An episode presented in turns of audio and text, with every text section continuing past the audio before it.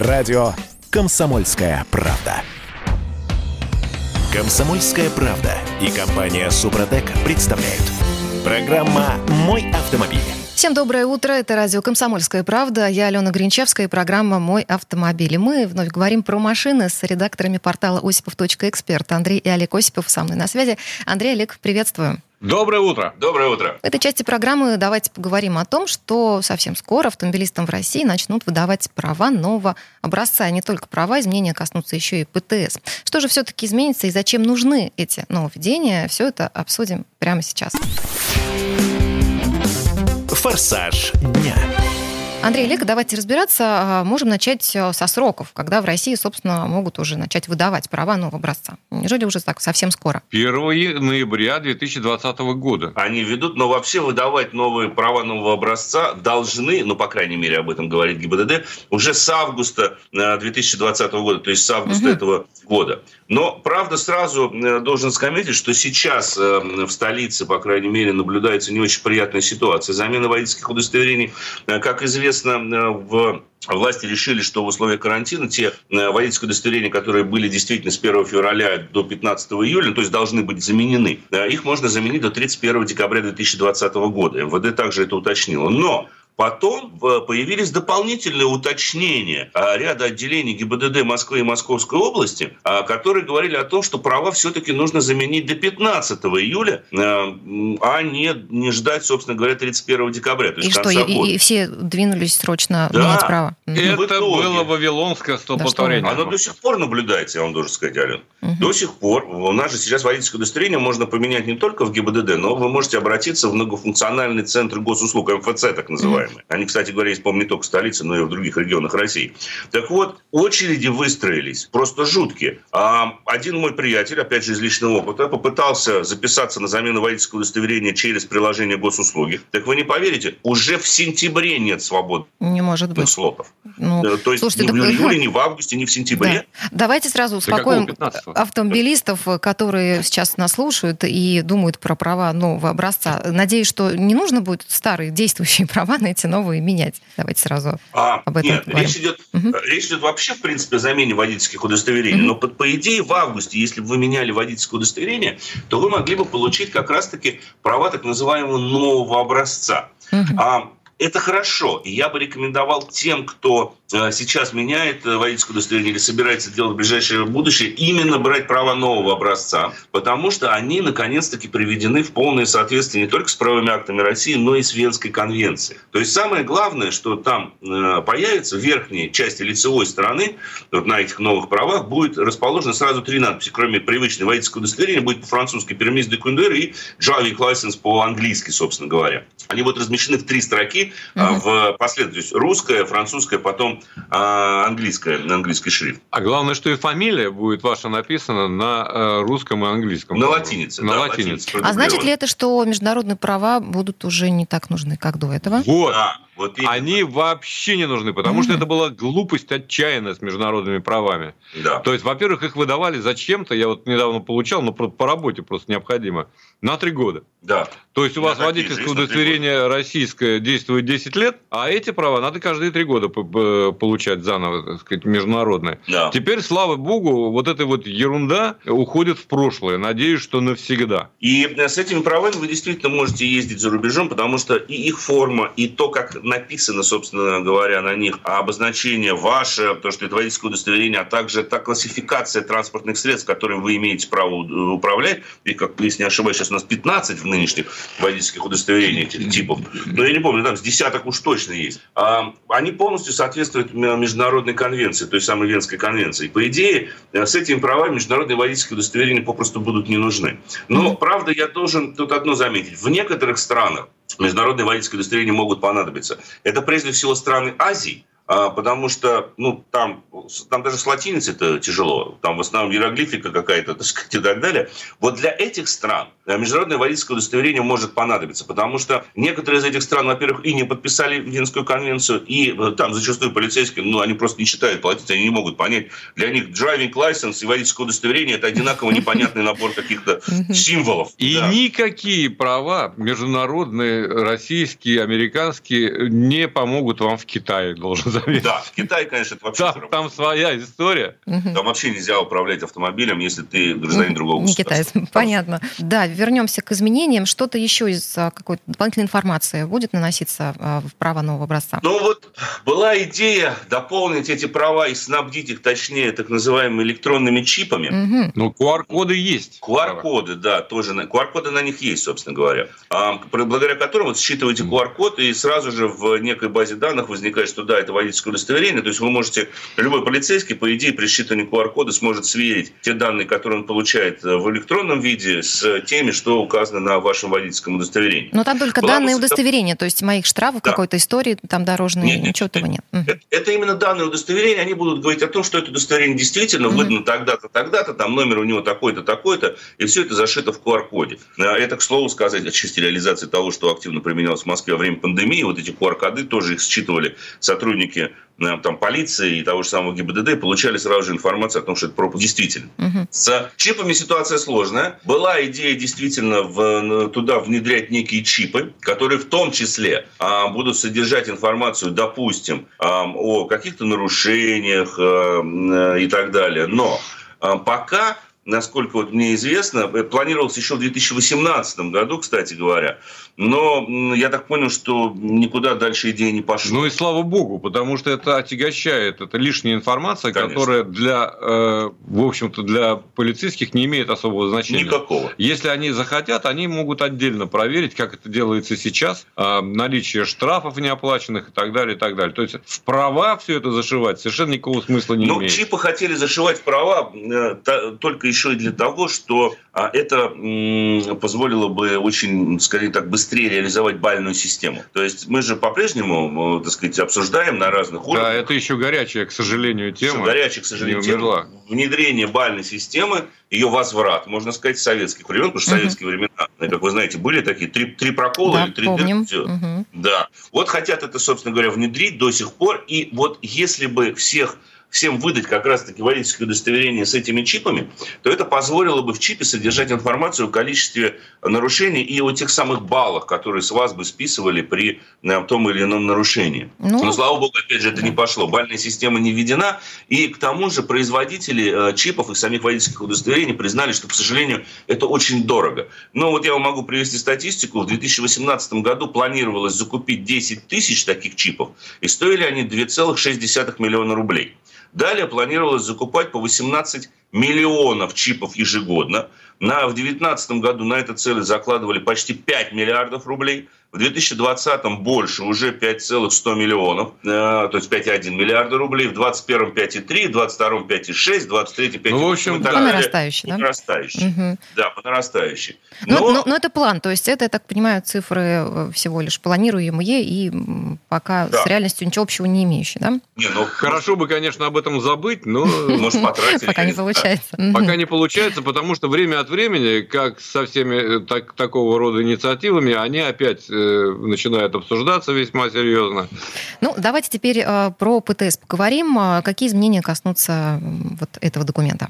Ну, тут, в общем-то, уточнен, на самом деле, перечень сведений, которые будут вносить в форму свидетельства о регистрации транспортного средства и паспорта транспортного средства, то есть СТС и ПТС. Ну, вот э, э, предусматривается дополнение сведений, вносимых в СТС, это тот самый маленький, который мы возим всегда с собой, маленькая бумажечка, это как раз регистрация транспортного средства. В обязательном порядке теперь в нем будут указываться сведения о мощности двигателя и сроки государственной регистрации, если автомобиль поставили на учет на ограниченный срок, то есть там временный ВОЗ там, и так далее. Э, в особой отметке ПТС будут выноситься больше информации. Туда добавить, допустим, следующие сведения. Вот странно, вот одно из них я не понял. Об идентификационном номере устройства вызова экстренных оперативных служб. Я думаю, что в данном случае речь идет об Эре ГЛОНАСС. Угу. О том, что э, одно дело, когда машина сходит с конвейера, и сам производитель гарантирует там наличие этого модуля. И другое дело, когда машина ввезена сюда, а, и, допустим, ее дополнили системой Реглана. Сейчас до есть такие компании, дооборудована. Вот в таком случае э, номер вот этого устройства, э, которым дооборудован автомобиль, нужно будет внести в ПТС. И он будет содержать как раз-таки в особой отметке. Там же будет сохраниться сведения об установленных таможенных ограничениях. И туда же, кстати говоря, добавят номер свидетельства о соответствии транспортного средства с внесенными его конструкцией изменениями требований безопасности. Ох. Ну, в общем, если вы что-то вносите, изменяете в конструкции, то э, все это будет прописываться в том же самом Слушайте, а э, ПТС. Куда все это влезет? Там, Простите, я просто сейчас пытаюсь представить размер этого нового ПТС. Не знаю, mm-hmm. не знаю, честно сказать, но м, туда, допустим, будет добавляться информация о годе первой регистрации транспортного средства. Вот, допустим, если год выпуска не установлен, или, допустим, если машина была куплена на следующий год после ее производства. Ну, купили там вы машину, там, скажем, там, в феврале 2013 года, она фактически там, э, я не знаю, сентябрь 2012 в производстве. Андрей, вот, наверное, для... да, менять старый ПТС, надеюсь, никому будет не нужно. Нет, угу. слава богу, не нужно, только в случае утери ПТС, либо э, когда количество ну, записи уже там невозможно, количество владельцев огромное, тогда вам уже выдадут ПТС нового образца. Андрей Лекосипов, редактор портала осипов.эксперт. Коллеги, спасибо вам и до новых встреч. Спасибо. Спасибо, всего доброго. Счастливо. Ну а в следующей четверти к нам присоединится Дмитрий Делинский, а вместе с ним и автомеханик, ведущий программы «Утилизатор» на телеканале ЧЕМ Юрий Сидоренко. Будем говорить о том, можно ли ездить по обочинам и во что это может обойтись. Программа «Мой автомобиль». Георгий Бофт. Политолог, журналист, магистр Колумбийского университета – обладатель премии «Золотое перо России» и ведущий радио «Комсомольская правда». Авторскую программу Георгия Георгиевича «Бофт знает». Слушайте каждый четверг в 17.00 по московскому времени. А что такое деньги по сравнению с большой геополитикой? Мы денег тут не считаем. «Комсомольская правда» и компания «Супротек» представляют. Программа «Мой автомобиль». А это мы вернулись в студию радио «Комсомольская правда». Я Дмитрий Делинский. Я Алена Гринчевская. А, Юрий Сидоренко, автомеханик, ведущий программы «Утилизатор» э, на телеканале Че у нас на связи. Юр, доброе утро. Доброе утро. Всем большой привет. В этой четверти часа э, будем бороться с обочечниками, да? Пробуксовка дня. Ну что, пробки вернулись, вместе с пробками вернулась... Э, вернулись дачники, вместе, вместе с дачниками вернулись вот эти уроды, которые пылят по обочинам. Можно подумать, никто из нас никогда там не пылил. Я никогда не пылил. Я периодически, вот когда езжу один, когда жены, ребенка рядом нет, э, я как бы высовываю машину на полкорпуса для того, чтобы притормозить вот этих самых обочинников. А, то есть ты их наказываешь, а, учишь а, жизни? Я не наказываю, не учу жизни, ну, как бы просто регулирую Понятно. транспортные потоки в меру силы возможностей. Радуют меня такие люди, которые это делают, они вроде как делают доброе дело для людей. Те, кто стоит в ряду в основном, если кто-то высовывается и выстраивается пробка из обочинников, честно говоря, это, конечно, радует глаз, но только тот, кто высунул свою машину на обочину, он как бы делает благое дело, это действительно хорошо, но только он же тоже становится нарушителем. Ну, он таким полуобочечником становится.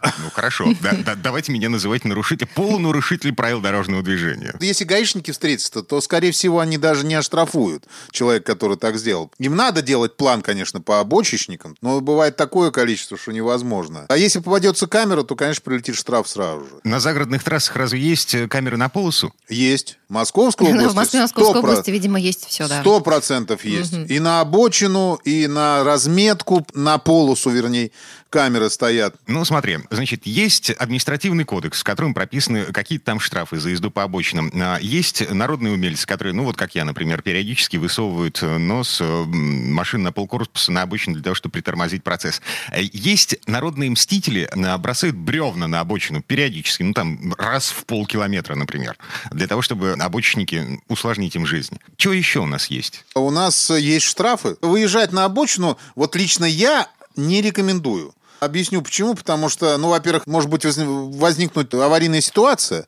Их начинают не пускать, когда им надо влезать. Они начинают туда пихаться в поток и вставать туда в наглую. Ругаются люди. Это сто процентов аварийная ситуация, причем непонятно, чем она закончится. Ну и, конечно, угу. если обочина пыльная, то это ухудшение видимости для всех. И дышать становится нечем. Потому что когда пролетает это чучело э, по обочине, поднимает клубы пыли, ему на себя-то плевать. У него нормально все, он едет. А вот то, что за ним остается, вот это, конечно, беда. Полторы тысячи – это минималка, да? Полторы тысячи – это минимальный штраф за движение по обочине. Но он может быть и пять тысяч. От чего зависит? Зависит от обочины. От а вот я не совсем обочины. понимаю, что такое встречная обочина. Юр, поясните, а, пожалуйста. Встречная обочина, да. Ален, это вот когда ты едешь по дороге, Вот, Так. у тебя, например, вот в одну сторону движения, в другую сторону движения. Мгм. У тебя есть с правой стороны обочина, а на противоположной стороне, на встречном потоке, есть тоже с- у, с- у них с правой стороны, а у тебя, получается, с левой стороны обочина. Ну вот я не могу представить себе, что может меня, э, даже если бы я была вредным, нехорошим водителем, выехать на встречную обочину. Ну, правда, сначала Значит, надо выехать на пробка- встречку, а потом на встречную обочину. Пробка по основной полосе. Да. Вот. А пробка из обочечников. То есть Так. уже в два ряда движутся машины по однополосной дороге. Вместо встречки выезжаю еще, еще и дальше. Да, ты выезжаешь не на встречку, а на обочину встречки. Причем, Дим, знаешь, как делают? Это вот лично я, я наблюдаю это постоянно. То есть люди выезжают на обочину, на встречную, разворачиваются и двигаются задом. Причем за это тоже штраф же прилетает. Самое интересное, все движение по обочине происходит. Возьмем правостороннюю обочину. По ней чаще всего пробки объезжают и так далее. Что на ней можно делать? На ней можно, в принципе, остановиться, встать на стоянку, если это, конечно, не запрещено знаками или разметкой. Вот вообще, честно говоря, такой пункт очень интересный. Если запрещено знаками, понятно, там будет остановка и стоянка запрещена. А запрещено разметкой, вот здесь это спорный результат, потому что там везде сплошная линия которую, в принципе, пересекать нельзя. Э, Есть вот такие вот непонятные вещи, которые написаны в правилах. Э, Можно развернуться с использованием обочин. Если по-другому нельзя развернуться. Длинномер, например, он не может развернуться, не заехав на обочину. У него не хватит радиуса разворота. Но это тоже, если там нет сплошной линии, правильно? Э, Получается, что можно заезжать. Юрий, что еще можно сделать с обочиной?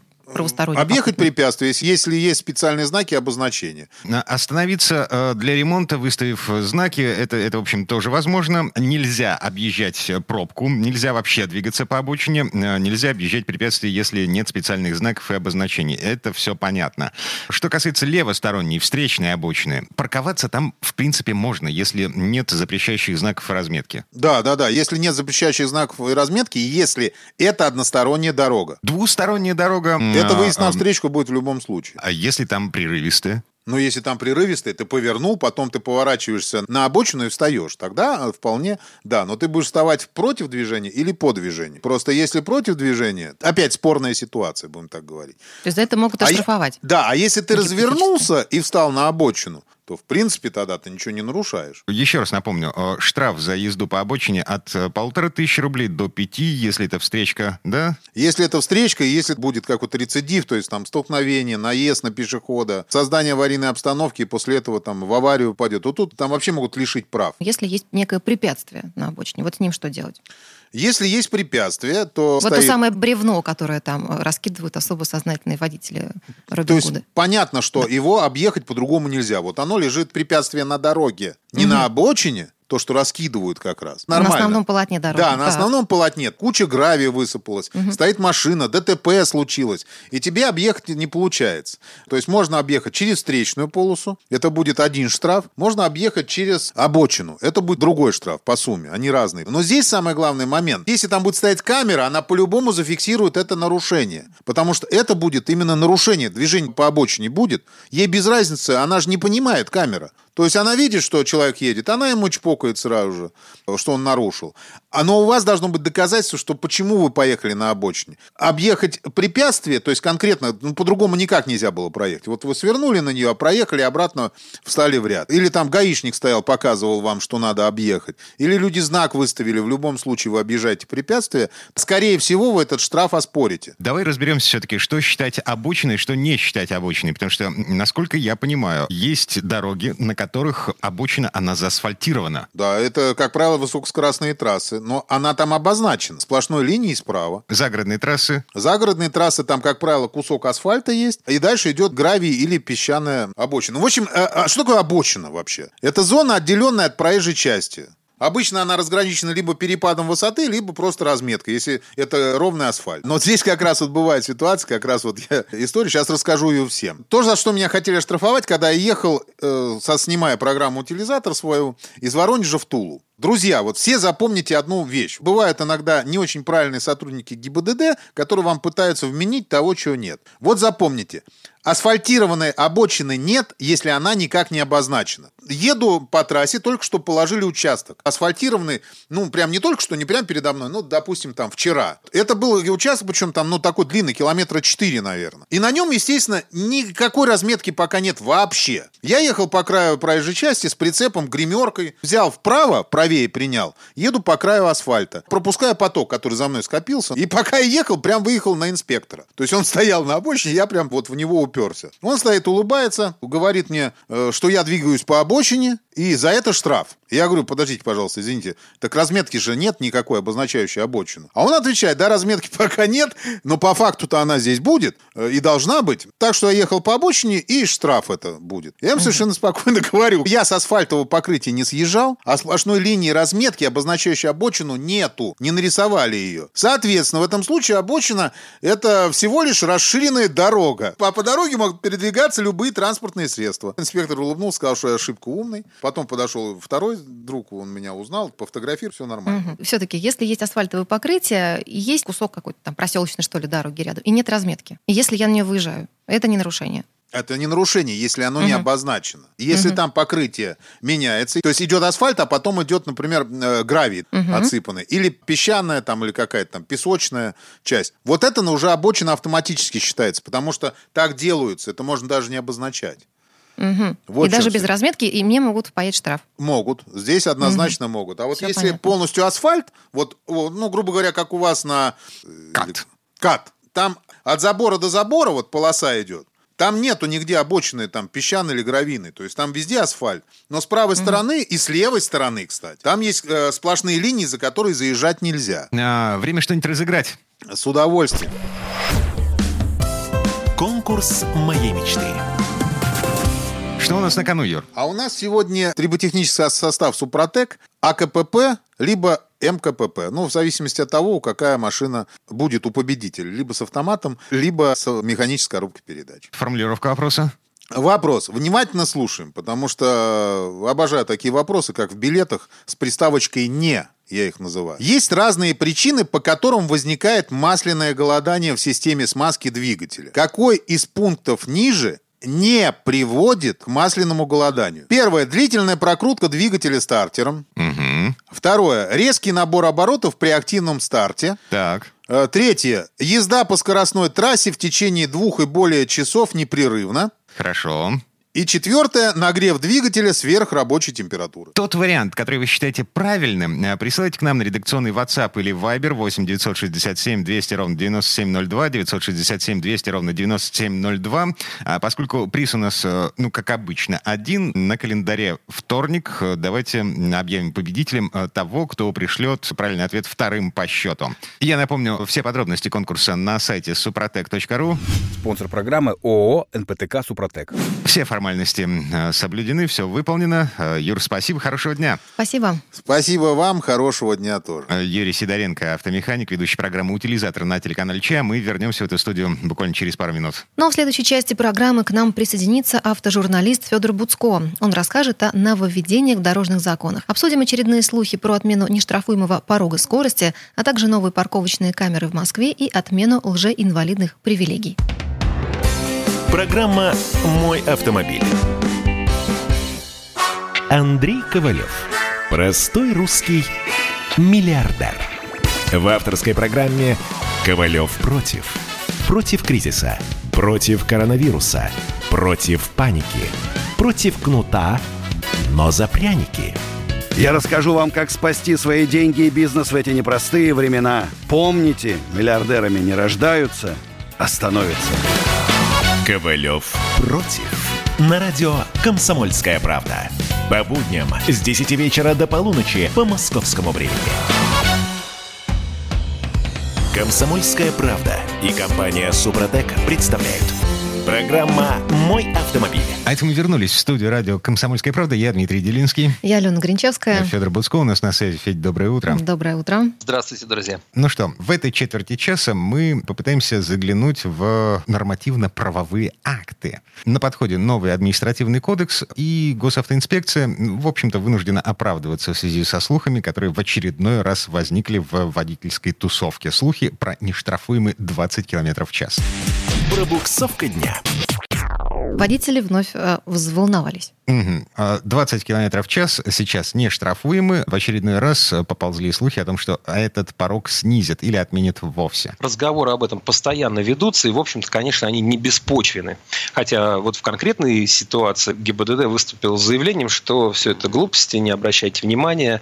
И, собственно говоря, также авторы из ГИБДД обращают внимание на то, что обычно вот эти сообщения в интернете о том, что, мол, отменит 20 км в час, они ведут э, дальше посыл ссылкам на фирмы, которые продают всякие антирадары и другую электронику для водителей. То есть имеется в виду, что водителя просто обманывают, а не просто ради того, чтобы нажмите на ссылку, а для того, чтобы ему еще что-нибудь допродать. И пока речи э, нет о том, что отменят эти плюс 20 км в час. Вернее, речь-то как раз постоянно ведется. Мы можем быть довольными тем, что нас не штрафуют, или там менее довольными, но в любом случае надо отдавать себе отчет, и надо честно говорить, что плюс 20 это очень очень много. Да? Если мы видим знак 30 км в час в школу дети и, собственно говоря, решаем, что, ах, ничего, за 50 не оштрафуют, то эта разница в скорости может быть абсолютно критичной. Ну, не дай бог что. Я не хочу сейчас никого пугать статистикой, на какой скорости э, человек, попадающий под машину, и какие шансы имеет на то, чтобы выжить, и как быстро эти шансы ставят при росте скорости. Ну, просто я думаю, что каждый это знает и должен об этом помнить. Вот, поэтому даже если нас не штрафуют за эти лишние плюс 20, есть где-то, наверное, у нас а, в городе зачастую бывают такие городские автобаны, по сути, огороженные с двух сторон, без а, пересечения с транспортных потоков, и там висит знак 60, например, так почему бы там не ехать в 75? Обычно, в общем, это достаточно безопасно. Но, конечно, это не относится к переулкам, к улицам, где ходят пешеходы, где люди выходят на проезжую часть, дети, собаки, мячики, животные. Давным-давно, когда, собственно, вводили этот нештрафуемый порог, вводили его из-за того, что камеры были тупые, автоматически, у них была высокая погрешность. Сейчас, сейчас камеры поумнели. Да, прогресс не остановить. Э, погрешность камер сейчас составляет сколько там, 2-3 километра в час. Сколько можно заложить на погрешность спидометра? Потому что, ну, обычно, на самом деле, автомобильные спидометры показывают меньше, чем э, реальная скорость автомобиля. Это почти всегда сделано специально, потому что автопроизводитель калибрует спидометр под э, самый большой диаметр колес, который он допускает устанавливать на данный автомобиль автомобиль. То есть чем больше у вас колеса, тем у вас при том же количестве оборотов, тем у вас будет выше скорость. А, погоди, а, в таком случае на, на что мне ориентироваться? То есть, э, условно говоря, у меня есть навигатор. Ну, навигатору ты тоже не можешь слепо верить, потому а я вот, кстати, иногда сравниваю то, что показывает навигатор с точки зрения скорости и спидометр. Почти да. всегда навигатор показывает меньше, чем спидометр, правильно? Ну, там разнятся значения, мягко говоря. Вот у меня как раз да. наоборот. У да. меня на спидометре, условно говоря, 60, угу. на навигаторе э, 65. Интересно, а не ставил ли ты на свой автомобиль колеса большего диаметра? Не, а штатные стоят. Тогда тут вопрос либо к навигатору, который тоже наверное, иногда ошибается. То есть это постоянно возникает? Да, это всегда. Вот. Я ориентируюсь на навигатор, и, слава богу, тьфу -тьфу -тьфу, ни разу штрафов за скорость не поймал, хотя проехал там условно 10 тысяч километров от Петербурга до Геленджика обратно несколько раз. А соседи по потоку не бибикли, что ты такой медленный? Нет, ну, Дим просто сознательный, а, Федор. Да, это жена просто меня пинала в ногу и говорила, куда ты гонишь. Хорошо, слухи сейчас э, просто слухи. А что дальше? Да неизвестно, что дальше. Но mm-hmm. наверняка на каком-то этапе могут быть, то есть они точно еще раз, мы не раз услышим эту тему, наверняка это обсуждаться будет много раз, потому что есть лоббист как у одной позиции, так и у другой. Например, в Госдуме есть э, такой стоящий на стороне автомобилистов э, депутат Лысаков, который против, например, отмены вот этих нештрафуемых 20 км в час. А с другой стороны есть, например, Департамент транспорта Москвы во главе с Лексутовым, который против того, чтобы можно было было 20 км в час в городе прибавить и за это штраф не получить. Движемся дальше. У нас э, еще одна тема. Штрафная тема. Парковочные камеры в Москве появились. Я понимаю, что слушатели «Комсомольской правды» далеко не только в столице, но зачастую те новации, которые внедряются в Москве, потом отправляются в регионы. В Москве есть такая беда в виде камер, которые следят за парковкой и достаточно остановиться на 3-5 секунд для того, чтобы просто открыть дверь, прыгнуть в машину, такси, например, захлопнуть за собой дверь двери поехать, и уже прилетает штраф. Штраф в Москве за парковку очень высокий. Обычно такие беды случались с таксистами или просто с автомобилистами там на центральных улицах города, а сейчас этих камер станет еще больше. Мэрия Москвы потратит еще 900 миллионов рублей на то, что, чтобы закупить или арендовать еще 250 таких новых камер. Они похожи на такие фонарики, висящие на столбах, а, смотрят во все стороны, очень зоркие, умеют приближать, удалять там, и так далее. Останавливаться около таких фонариков нельзя. Единственное, видел, как таксисты останавливаются, они останавливаются ровно под вот этой камерой. Вот угу. если точно под ней встать, то все-таки она тебя не ловит. Но это уже, э, так сказать, ну, это, игра. Да, это мастерство, конечно. Угу. Федор, а где это все примерно появится? В каких районах Москвы? Яснево, Нагорное, Коньково. Говорят, что даже замкат они перейдут. Надо быть готовым к тому, что они появятся просто везде. Сегодня здесь, завтра там, а потом понравится. Я думаю, что вложенные в них 900 миллионов рублей выйдут эти камеры на самоокупаемость, а потом и доход станут приносить. А там так еще что... какая-то безумная сумма выделена на обновление половины парка эвакуаторов. Да, эвакуаторы дорогие, конечно, mm-hmm. да. Но mm-hmm. тут история в том, что когда-то в Москве эвакуаторами владели три компании. Их прибыль зависела от количества эвакуированных автомобилей. Поэтому они носились, э, летали, попадали иногда в ДТП, били эти машины. То есть э, колоссально научились быстро работать. Э, но потом для них эта лавочка закрылась, эвакуаторы перешли в ведение города, их фиксированное количество, то есть больше их не станет, просто они будут поновее. Еще одна тема, которая касается не только Москвы, но вообще всей России. Э, опять же, парковочная тема. В нашей стране отменили знак «инвалид» на заднем стекле. Да, я так поняла, что это коснется не всех инвалидов, то есть не всех групп в этой категории не всех инвалидов коснется, и действительно в этой области пора наводить порядок, потому что есть всеобщее недовольство тем, как организована вот эта инвалидная часть. Обычные водители едут и удивляются, зачем на маленьком отрезке дороги так много мест выделено для инвалидов. Вот все остальные заняты, а на инвалидных стоять нельзя, а они пустуют, кому это надо. С другой стороны, у меня есть ребята знакомые с э, ограничениями движения, да, которые, у которых есть эти инвалидные удостоверения. Мне доводилось с ними ездить по городу, и, и вот как с ними едешь, так оказывается, что заняты как раз, и причем не теми машинами, заняты эти самые инвалидные места. А если ну, человеку действительно есть большая разница, пройдет он 20 метров или 120 метров, то, в общем-то, это тоже становится проблемой. С инвалидными, э, собственно, знаками ездит ведь очень много машин, и зачастую там вообще непонятно, кто едет. Э, я, например, видел купе Rolls-Royce Race, такое тоже миллионов эдак за 25, 30, 35, который не стеснялся ездить по городу с инвалидным знаком. Ну, думаю, здорово, с одной стороны, рад за инвалида, да, ну, классно же. А человек с ограничениями, а смог вот на такой машине ездить. Специально подъехал, посмотрел, там такой лучащийся здоровьем, загорелый, крупный молодой человек сидел. Не знаю. Ну, ведь э, дело в том, что знак инвалидности можно клеить не только, если ты инвалид, это твой автомобиль, но если у тебя в семье есть инвалид, ты его иногда водишь. Можешь наклеить этот знак. Дальше уже вопрос твоей совести.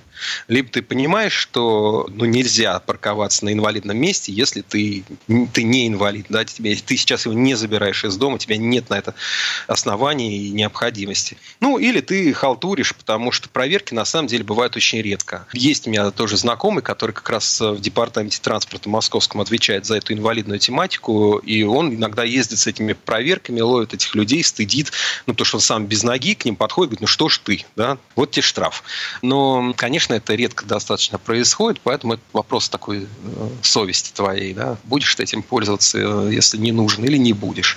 И сейчас, в общем, решили немножко навести в этом порядок, ну, пока в том отношении, что если у тебя третья группа и у тебя там чуть-чуть шалит давление, да, а у нас э, таких в стране там под 5 миллионов человек с этой третьей группой. Не, погоди, а, передергиваешь. 3,5 миллиона. Поменьше. Угу. Ну, я помню, что всего инвалидов 12 миллионов у нас зарегистрированных угу. в стране. Ну, как они там делятся по группам. Потом у кого-то может быть третья группа, но ему как раз ходить тяжело. Да? Угу. Но, в общем, те, кому ходить не тяжело, не должны пользоваться вот этими зонами инвалидными. В общем, это справедливо. Действительно, тут надо разбираться, потому что, ну вот, э, инвалидам нужно, чтобы были парковки, вот, а кто не инвалид, вот не, не нужно, чтобы они стояли на на этих местах. Угу. То есть это нужно будет обращаться в бюро медико-социальной экспертизы и получать специальное удостоверение, которое позволяет э, пользоваться парковками в том случае, если э, тебе действительно тяжело передвигаться, но группа инвалидности у тебя всего лишь третья. Да, совершенно верно. Ну, собственно, как и сейчас. Сейчас тоже все вот эти а, знаки инвалид, уже их нельзя покупать в магазинах, их, собственно, там и нет. И не нужно их заказывать в интернете, нужно идти вот это бюро медико-социальной экспертизы, и там через комиссию ты получаешь этот э, знак. Так, ладно. А, странные времена настали. Федор Буцко был у нас на связи. Федя, спасибо. Спасибо. И будьте здоровы. Тебе хорошего дня, а мы вернемся в эту студию буквально через пару минут. Ну а в следующей части программы у нас журналист и летописец мирового автопрома Александр Пикуленко. Речь пойдет о поездке на двухместном болиде Формулы-1. Поездки, о которой мечтают многие, однако доступна она лишь избранным, поскольку удовольствие это, мягко говоря, не из дешевых. Программа «Мой автомобиль». Когда армия. Состояние души. Военное ревю на радио «Комсомольская правда». По вторникам и четвергам полковник Виктор Баранец метко стреляет словом. Ну а теперь, если Эрдоган только заикнется, мы ему представим большую розовую дулю к носу. Ну правильно же. А полковник Михаил Тимошенко подает снаряды. Вся правда о настоящем и будущем наших вооруженных сил. Ну и немного армейских байк. Медведя можно научить стрелять из автомата. В прямом эфире. Слушайте и звоните. Военное ревю. По вторникам и четвергам в 16.00 по московскому времени. Никто не уйдет без ответа. Комсомольская правда и компания Супротек представляют. Программа «Мой автомобиль». А это мы вернулись в студию радио «Комсомольская правда». Я Дмитрий Делинский. Я Алена Гринчевская. В этой четверти часа у нас немного нетрадиционная история от Александра Пикуленко.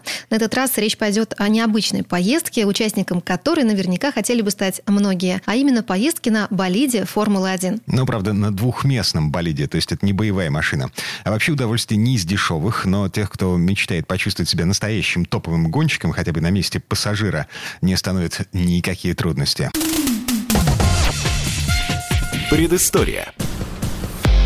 Здесь все по-взрослому. От своего командного мостика до пидстопов. Это то, что нельзя купить ни за какие деньги. Это возможность оказаться внутри Формулы-1, что остается на долгие годы в памяти тех, кто это испытал. Двухместную машину Формулы-1 создали в Минарде еще в начале 2000-х. И хотя формульные болиды не живут долго, двухместные ездят до сих пор. Их используют для того, чтобы покатать особо знатных персон и журналистов. Попадая в бокс, ты окунаешься в привычную гоночную атмосферу. Гараж 11-й команды Формулы-1 выглядит так, как и положено. Ящики с инструментами, гоночные комбинезоны механиков, везде стерильная чистота, изобилие компьютеров. Вокруг тебя снуют специалисты, продолжая готовить машину к выезду на трассу. Единственное отличие от соседних формульных команд разве что минимум спонсорских логотипов. В центре этого действия два двухместных гоночных болида. У машин, как уже было сказано, долгая история. Их спроектировали в 1000 1998 году под именем Тирел 026. Потом они перешли в наследство команде Минарди и с тех пор особо не менялись. Они так и остались с карбоновым монококом и аэродинамическим обвесом из начала 2000-х.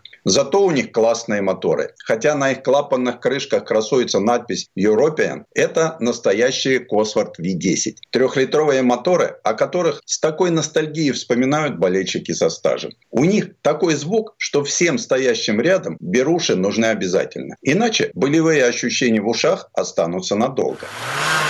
Последние годы мы как-то отвыкли от этого в формульных боксах. Чтобы проехаться на этих машинах, надо быть, во-первых, терпеливым, все происходит не быстро, а во-вторых, жаропрочным. Ведь одевают тебя так же, как любого гонщика. Сначала огнеупорное белье, причем амалогированное. Обязательно проверят, обращая внимание даже на такую деталь, как заправленные в носки штанины. Потом плотно обтягивающий тебя комбинезон. 100% синтетический, не пропускающий ни грамма воздуха. Огнеупорная балаклава, шлем и система Ханс. И во всем этом ты должен дожидаться своей очереди. Но рано или поздно приходит время сесть в автомобиль. С трудом оказавшись внутри, понимаешь, как здесь тесно. Сюда не все поместятся. Я, кстати, видел унылые лица двух коллег. Один из них не прошел по длине, другой по ширине. И оба по весу. Лимит для пассажира 88 килограммов. Для того, чтобы устроиться в кокпите, приходится широко развести ноги и плюхнуться куда-то вглубь монокока. Над тобой с двух сторон склоняются механики и начинают пристегивать многоточечные ремни. Такое впечатление, что ты опутанными с ног до головы.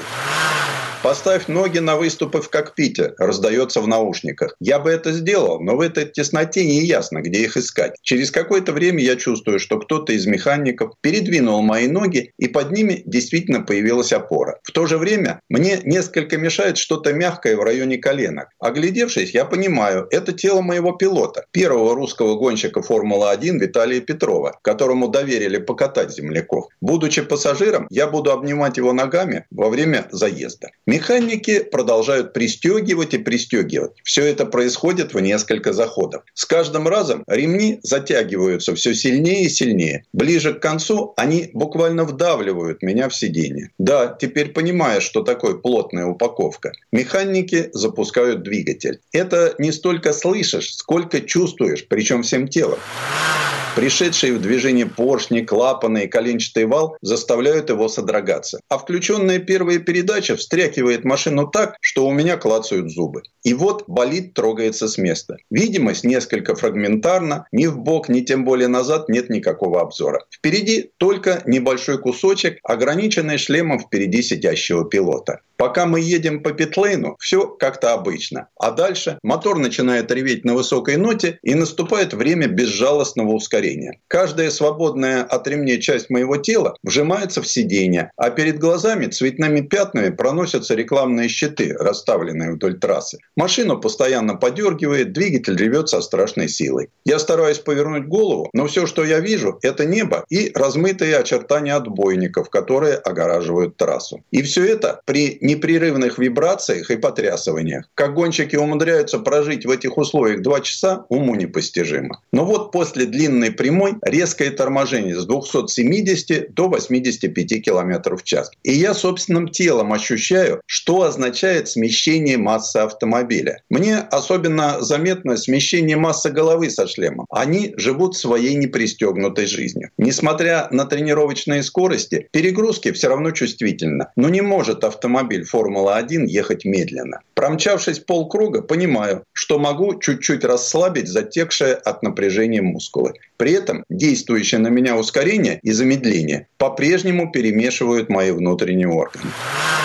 Даже в таких небоевых условиях гоночная машина и гоночная трасса берут свое. Вверх, вниз, вправо, влево, ускорение, замедление. Те перегрузки, которые получаешь на высокой скорости, дополняются невероятным ощущением едущей на пределе машины Формула-1. В одном из поворотов машина почти выходит из-под контроля. Я чувствую, как автомобиль повело. Тут же локоть пилота впечатывается мне в колено. Резким движением он отлавливает машину, не допустив разворота. Но вот боевой круг заканчивается заканчивается, и мы едем в спокойном режиме, охлаждая тормоза и резину. А потом заезд в бокс и смена пассажира. В целом, вся эта история с двухместными машинами позволяет познакомить немногих ближе с Формулой-1. Дать им увидеть, послушать и понюхать ее. А некоторым счастливчикам еще и проехаться. Но даже те, кто такой шанс не получили, остаются довольны, получив возможность побывать в боксе, просто постоять рядом с машиной. Для многих это осуществление сокровенной мечты. На самом деле здесь все очень профессионально. По сути, это отдельная гоночная команда, тем более, что эксплуатировать такое капризное создание, как болиды Формула-1, то еще искусство.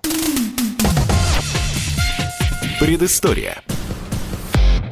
Сан Саныч, спасибо. Это был Александр Пикуленко, летописец мировой автомобильной индустрии. Ну и стоит добавить, что э, езда на болиде Формулы-1 – это физически тяжелое занятие. Во время гонки температура внутри кабины э, поднимается до 50 градусов Цельсия. Пилоты сильно потеют, и за гонку теряют до 3-4 килограммов.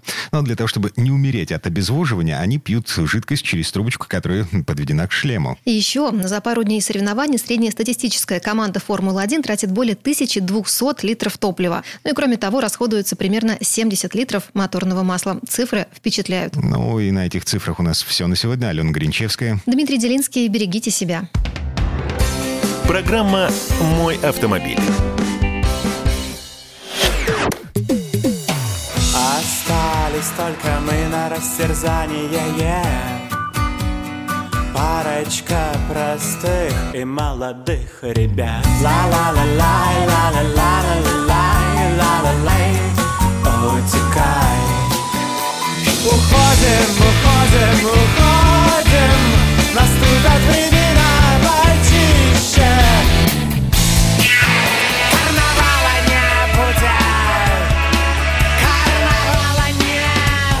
«Комсомольская правда». Радио поколения Мумитроля.